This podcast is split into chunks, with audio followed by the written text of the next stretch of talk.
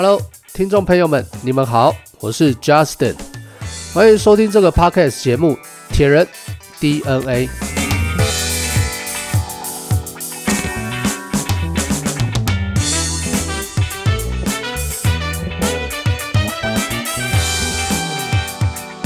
这节目主要是分享三铁及马拉松的相关资讯，每一次会跟你介绍一位选手。我相信他们的故事也是特别的耐人寻味。这里我们就开始吧。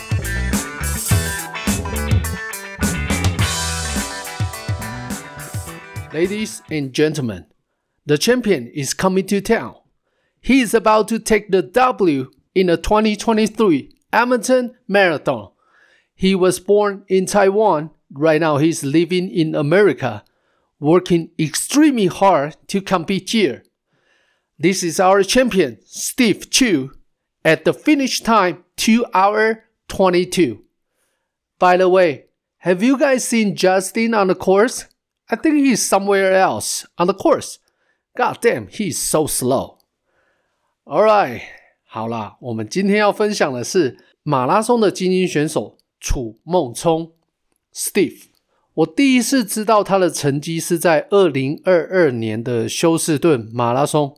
他跑出了两个小时十九分的高速成绩，当时是 COVID 的期间，所以能够有一个这样子突然爆出来的成绩，在跑步界来讲，哦，取得到了很多的 attention。后来一直对这位选手感到非常的好奇，毕竟他也是住在国外自己生活，突然这样子的出现，我想也在台湾的跑步界投下了一颗震撼弹。后来在四月的波士顿马拉松，很荣幸的能够跟史蒂夫见面，并且呢，在二零二三年，我们还一起参加了呃，就是加拿大，在我呃住的地方附近的爱民顿 （Edmonton Marathon）。果不其然，他老哥就是稳稳的跑出两个小时二十二分，前半程七十二分，后半程七十分的 negative pace，勇夺了冠军，跟。第二，呃，第二名的选手就是卫冕冠军，厮杀到了最后四十一公里，厮杀到最后了之后，才冲出来之后拿下这次的第一名。身为钢铁男子的我，虽然要保持很酷的样子，但是我内心的小宇宙整个大爆炸，心中的粉丝小粉丝疯狂的尖叫，这是一次非常非常棒的经验，非常棒的相遇。哦，我们今天讲的这位选手呢，他是四十岁组楚梦聪。从小的时候呢，他体育专长是中长跑，一千五、一千六百米的距离。二十四岁，他跑了人生第一次的出马，出马的成绩是三个小时零七分。在所有的距离当中，他最喜欢的是半马的比赛。那小时候是因为呃学生时代为了打发时间。而加入这个运动，那一直到了出社会之后，他主要跑步是为了要减肥啦，为了要健康啦，还有自己嘲笑自己，就是哦，I like to do something stupid，喜欢做一些就是很傻的事情。持续了这个马拉松跟跑步长跑这个东西呢，已经大概二十五年的时间，中间有来来去去中断一下，又开始中断一下，又开始。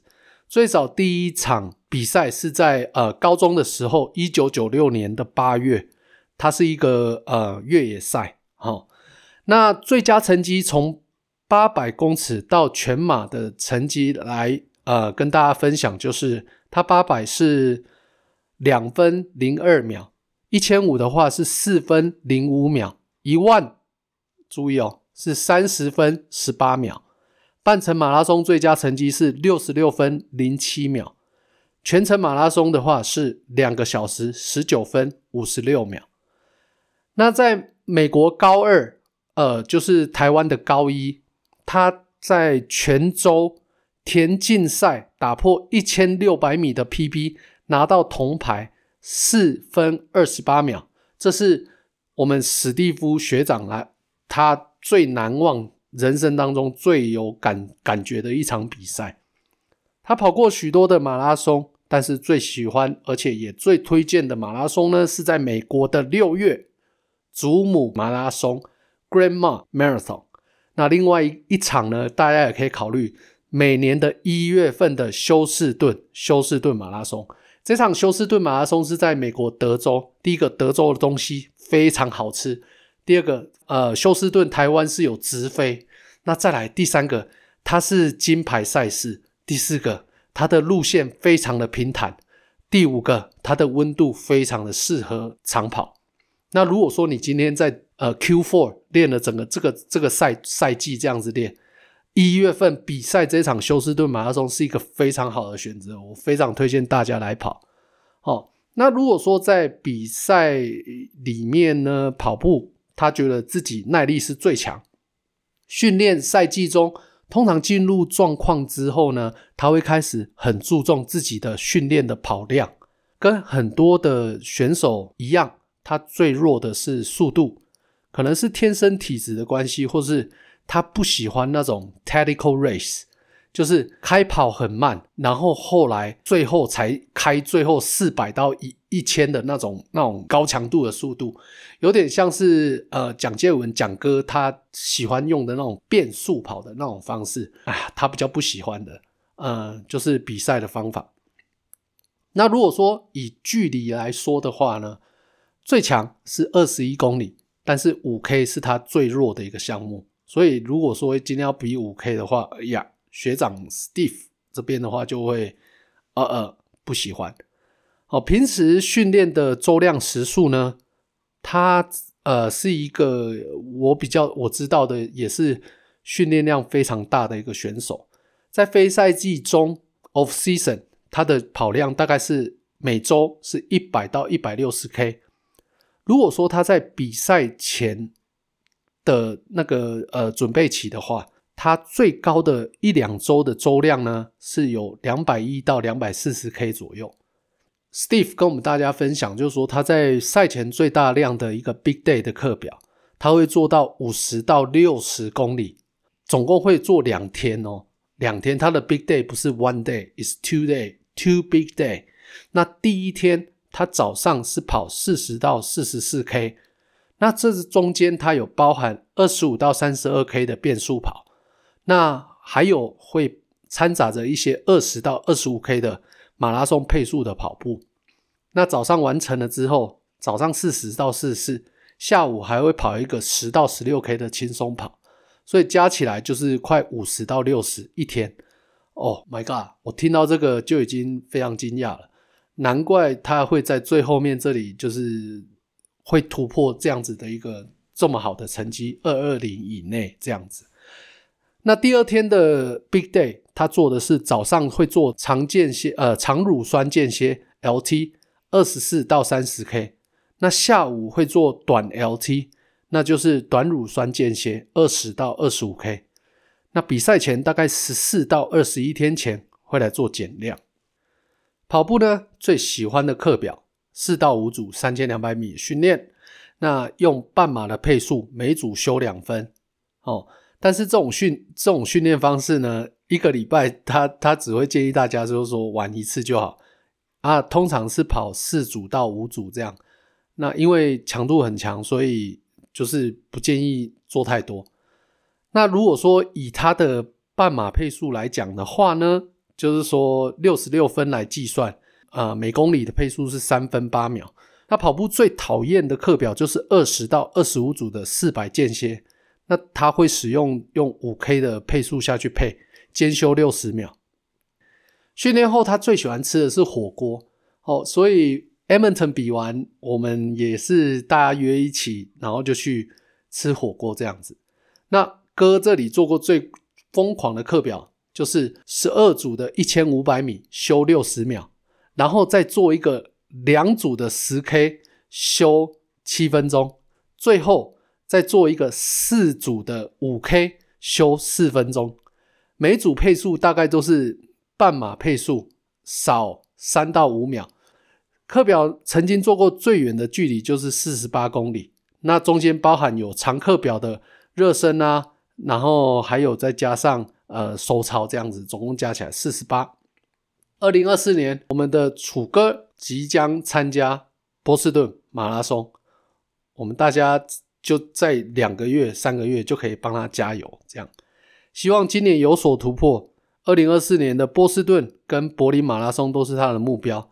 他在柏林马拉松有认证成绩，之前有拿到了，那所以他可以在前方的精英组这边来做起跑，所以希望能够把马拉松的最佳成绩推到两个小时十七分。在他长时间的训练当中呢，主要还是一样，跟大家的概念都差不多，先把家人顾好，再来就是工作。非赛季的时候。他的训练课表非常的有弹性，可以休息，可以去做，嗯、就是兑换。不过呢，当进入赛季认真开始训练的时候，他会常常就是在早上就把所有的课表都处理起来，那这样子下午就会比较多时间来去做调整的动作。如果说今天有一些新的选手要加入这个长跑的行列，Steve 想要跟大家建议说，你们要有耐心。身体要慢慢的去调整，适应这个跑量、跑质哦，不是说看到别人的课表写什么，然后你就学着要去做这样子。要学的话没关系，但是你也要知道怎么去做它的后续的调整。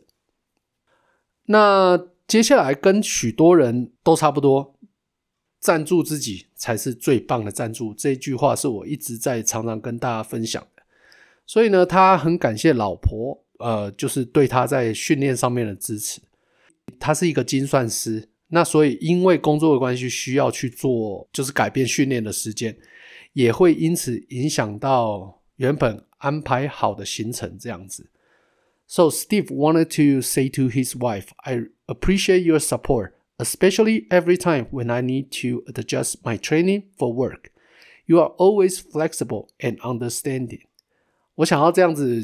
就是把他呃用英文的讲给他，是因为他这样他老婆也可以听得到，也可以了解我们在这个部分是 Steve wanted to say to his wife 的这个这句话这样子。哦，对，Steve 的老婆是呃加拿大人，所以很可惜他中文可能没有办法就是听得懂我们这个 podcast 在讲的东西，所以希望说呃刚刚这样子翻译一下英文，可以让他也能够感受到史蒂夫对他的。感谢。史蒂夫这里就是也蛮蛮可爱的，他他这个人，他中文不是很好啊，所以呃，接下来他要说的这个故事，他就告诉我说，哎，贾斯汀，你可以把它分翻译成中文给大家听，这样子，如果说我觉得不错，所以接下来就是要告诉大家说，他跑步第一次给他很有信心的一个故事跟经验，这样子。他在高中的时候，就是第一次参加学校的校队的越野跑的一个练习。好，那教练就安排跑八百的间歇。那教练就告诉所有的选手说：“哎，你们都不要害怕，来尝试看看跑最快的这个分组。”那 Steve 这里不知道哪里来的一个勇气，所有的高一只有他站出，高一学生啊，吼，就只有他站出来。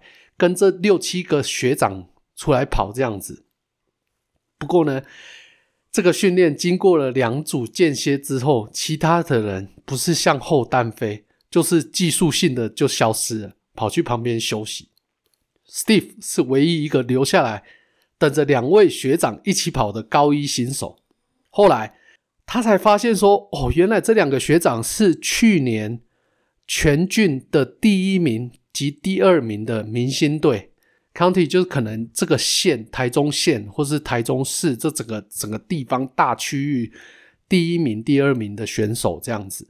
两个礼拜过去之后呢，那当时有跟他一起训练的一个排名全郡排名第五名的那个学长就说：“哎，那一天被你海放之后呢，教练告诉我们说，如果齁史蒂夫还可以再跟我们继续。”这两个 top two 的这这个选手，如果可以再练两个月，而且还活着了之后，我相信他应该可以选上下一次下一届高一的高一的明星呃全郡的明星队。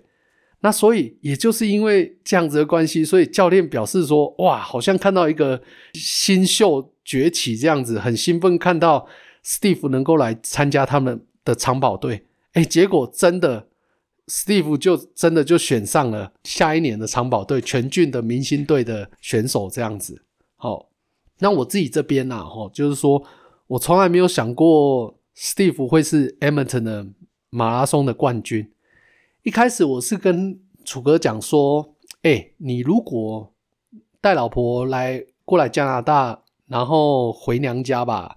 那如果要过来的话，我们就一起参加比赛啊。那我们就可以一起安排这样子。那也就是因为这个原因，所以他就带老婆回娘家啦。那我们就约好去 Edmonton 参加这个马拉松赛。那主要会比这场比赛的原因，是因为 Steve 他要调整之后，呃，就是纽约马拉松的训练。所以呢，他可以利用 Edmonton 的这个成绩去申请纽约马的精英组起跑区这样子。嘿，果不出其然，他就在这场这整个期待我的期待当中完成了这个比赛，拿下了总排第一名的冠军。那我们也是因为这样，就是我啦，我老婆 Hazel，然后呃 Steve 跟他老婆，我们就一起去火锅店去庆祝这样子。那持续追踪下去之后呢，Steve 在纽约马拉松也跑出了非常非常好的成绩，两个小时二十八分。对啊，不知道听众你们知不知道？就说纽约马拉松是一个比较困难的路线，它是一个洗衣板的路线，高低起伏，那非常的多，非常的艰难。如果说可以在这个赛道拿下二三零，真的是非常厉害。对啊，反过来。提到刚刚他说的那个训练时数，除了呃，Steve 是少数我知道有训练到二十五个小时以上，而且是单纯的跑步选手之外，另外一个就是小雨，呃，小雨也是练很大，然后可能还有很多其他很努力的选手，只是我不知道。如果说你们听众知道有什么这种神人的话，拜托跟我分享一下，我也想要。邀请他们来分享他们的故事，这样子。不过也是因为哈这种原因，我相信除了本身是天才之外，大部分还是透过苦练啊。哦，呃，很多东西都是在你的心。你只要苦练，那你在这样子的亮丽外表成绩之下，很多不为人知的辛苦跟自我怀疑、负面情绪，通常会支持自己的那个地方呢，就是。每一次当你冲过完成，然后冲过那个终点线的时候，那一个感动，那个感动是真的用钱买不到的。他会支持着自己为下一次的训练来做准备。呃，我们最近的新闻也是 Kevin Kitten 呃英年早逝的这个车祸的事件哦，让大家觉得说非常的惋惜。我相信很多人都有收到相关的资讯，不过真的是很可惜啊！天妒英才，这是一个长跑界的很大的一个损失。呃，这新闻一出来的时候呢，Tiffany 就老婆嘛，她就问我说：“，Justin，你要不要少练一点呐？多一点享受人生这样子，不要一直每天练铁人。”但是其实我心里面是这样想啊，我说。哎、我虽然每一次练习都很辛苦啊，又很乏味，不过其实我很甘之如饴。看着训练记录，总是觉得哎、很满足，然后很享受我现在的人生，而且很珍惜我现在所拥有的这一切。我之后呢，呃，就是说，因为发生呃，Kipton 发生这个事情，我我跑步的时候也有跟那个呃肯亚的朋友聊天。就是问他们说，他们这个整个事件其实真的是蛮诡异的。就是凌晨，呃，不是凌晨，晚上十一点多发生的车祸，然后后来有四个呃 suspect 被抓了之后，不知道是是是因为这个原因而发生这个车祸。而且很奇怪的是，这个车祸是自撞，没有其他的车子。那哎，也是疑云重重。不过呀，已经损失了这个人。但是就是觉得很可惜啊。讲到聪哥这里哈，我之前在吃饭的时候，我跟他讨论到，就是有人啊，就是会抱怨说啊，只比赛哈，哦，有些人只跟在后面一直跟呐、啊，最后才开 last 这样子。其实聪哥就很很帅啊，他就跟我讲啊，他说这只是一个比赛过程，如果你够强，你就从从前面就带到带到最后面，要不然你就是提早开出去赢得比赛，不然齁没有实力啊，那你又怕别人开你最后的 last door，那你就你输了就是输了，下次再练过。那你知道你的 last door 不不够强，那你就去重新再把你的 last door 的那个最后面的冲刺把它练强一点，对不对？那我们也有讨论到啊，很多长跑的成绩就是要怎么样进步，就是说。你要突破你自己的那个框架，不要当一个井底之蛙，在一个小小的泡泡里面、舒适圈里面存活。当你离开亚洲的时候，你会发现说，其他地方实力哦，freaking good，非常的坚强，每一坑的水都很深啊。所以再回到刚刚那个呃，就是开 last stop 的事情，根本不需要为这种小事过意不去。好，比如说你的最佳成绩五千十六分。好，那你在那边过意不去那个小事情，可是世界上你知道吗？还有千千万万个十四分、十五分的选手要等着你挑战。那所以你在那边在乎这个哦，他开你 last stop 这样子，It's okay, it's part of the plan. OK，改变的想法，身体就会很诚实下去去执行，跟看向下一个更大的目标。好啦。那今天就是 Steve 的故事，大家分享到这边。那这几天的 Podcast 里面呢，有观众的就是提问，有一位黑山 FXT 黑山选手完成了之后，他的名字是许晨阳，他问我说：“哎，贾斯汀补给你都怎么补这样子？”那我自己这边是建议说，你补给的话呢，你可以找到自己。最适合自己的一个方式跟数据。当然，一开始你没有概念的时候，你可以先参考大众的一个平均数据。那最后呢，你就在呃开始在自己身上做实验，你就可以找到一个甜蜜点。OK，so for example，你跑一个马拉松，平均的碳水吸收必须是在每小时是六十到九十克。精英选手他可能会需要的是更多。那所以呢，你就可以再挑几场比赛来去做测试。呃，你先刚开始，你可以先用六十克的碳水来做测试，然后检视自己完赛后的身体状况。那每一个人都会达到一个一个就是碳水吸收的一个天花板。那这个天花板发生的情况就有点像是哇，你吃不下去，或是跑到一半你开始有反胃。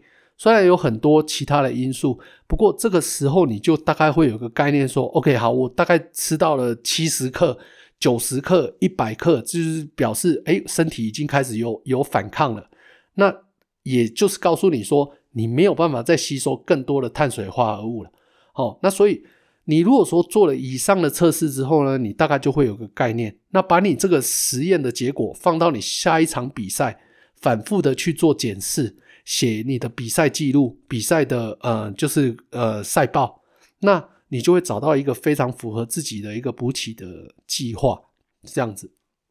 那接下来再另外一个一个一个面向，就是说你可以找到适合自己的补给品，比如说几种嘛，第一个你喜欢的口味啦，那第二个 density，有些人他可以吃那种高碳水的能量胶。那有些人就是没有办法吃高碳水的，那有些补给品有含咖啡因，有些不含咖啡因，这都是可以靠自己在这样子的呃交叉比对之下做出来的一个实验。那你也可以找到一个自己的数据这样子。好，我在呃 Arizona Ironman 这场的超铁赛里面呢，我的五个小时的自行车赛段，我总共是呃吃了十六包的能量胶。三小时十分的马拉松赛段，我总共吃了五包的能量胶。我的能量胶是用麦克氏的能量胶，那不含咖啡因。碳水的部分的话是二十五克。哦，这些数据就是我自己在 Big Day 或是说训练当中，我都会开始就是会去尝试测试，那就找到说，诶，这个数据很非常适合我这样子。还是一样讲回来，就是说。如果你有问题的话，第一个你先问你的教练，第二个可以再咨询你的营养师。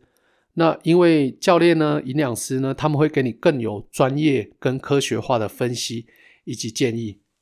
OK，好啦，那其他的呃观众呢，有一些观众就也有就是留言啊，跟我说哦，希望可以听台湾极限铁人 FXT 完赛女生的经验。对，我有就是寻求几个女生啊，就是老师嘛。然后再来就是丽云这边来去跟大家分享，所以就是等他们看他们什么时候有空，我我如果有机会一定会再帮你们大家，然后呃就是争取他们的一些故事这样子。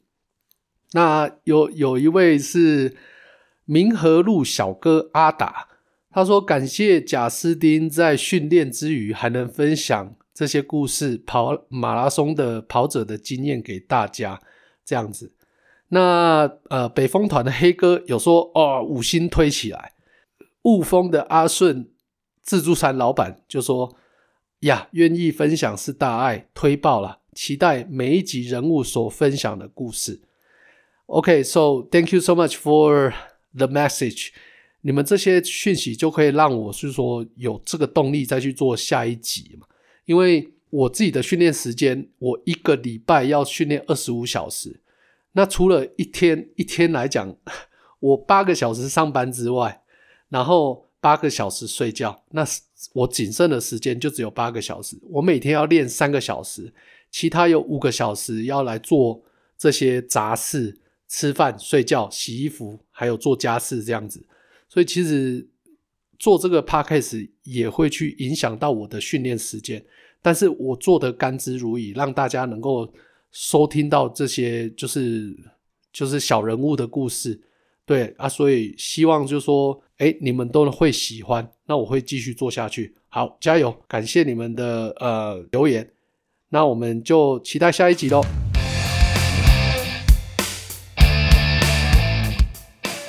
感谢您的收听，鞋带绑一绑就可以出去了。风雨无阻是要再多做五组哦，铁人跟马拉松。都很帅，你也很帅。